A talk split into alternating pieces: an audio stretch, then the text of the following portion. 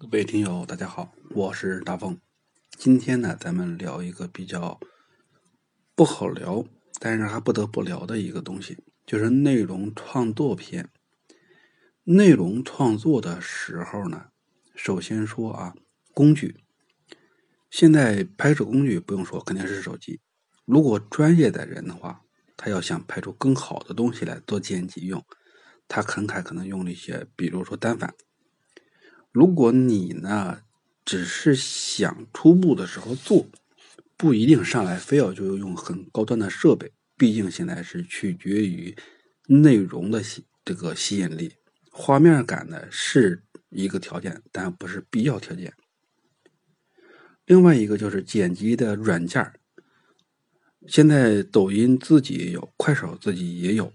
然后很多 A P P 也有。电脑端的软件就会更多，你自己的哪个顺手呢？来哪个，这个区别都不大。最后一个就是说，你在音频选择上，现在每一个平台都有很多这个流行的歌曲，还有这个音乐，自己呢一定要搭上调，这个就看你的这个造化了，不是说造化，但是你这个水平了，因为你说这个音乐。就是说配什么景，然后才能够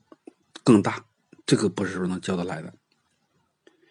然后你拍摄的时候呢，每个设备呀，然后这个利用以及光线的调整，都是一些根据你自己用的设备以及当时的环境所决定的。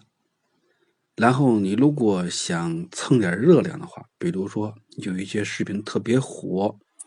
你在拍的时候呢，可以蹭，比如说叫合拍，这种东西是比较流行的一种方式。关于这个里边还真没啥好说的，就这几个小因素给大家说一说而已，具体的是靠大家去发挥。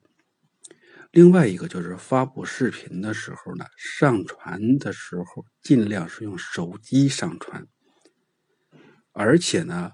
在前面说过，一个人可以有多个号，但是你多个号的时候，不要用一个手机、一个网络，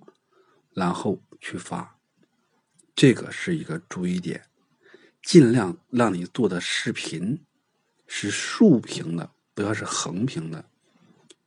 因为大家手机都是竖屏的多，所以竖屏满屏的话，这个视频比那个横的上下剩半截的更受欢迎。这是你创作中要注意的几个点。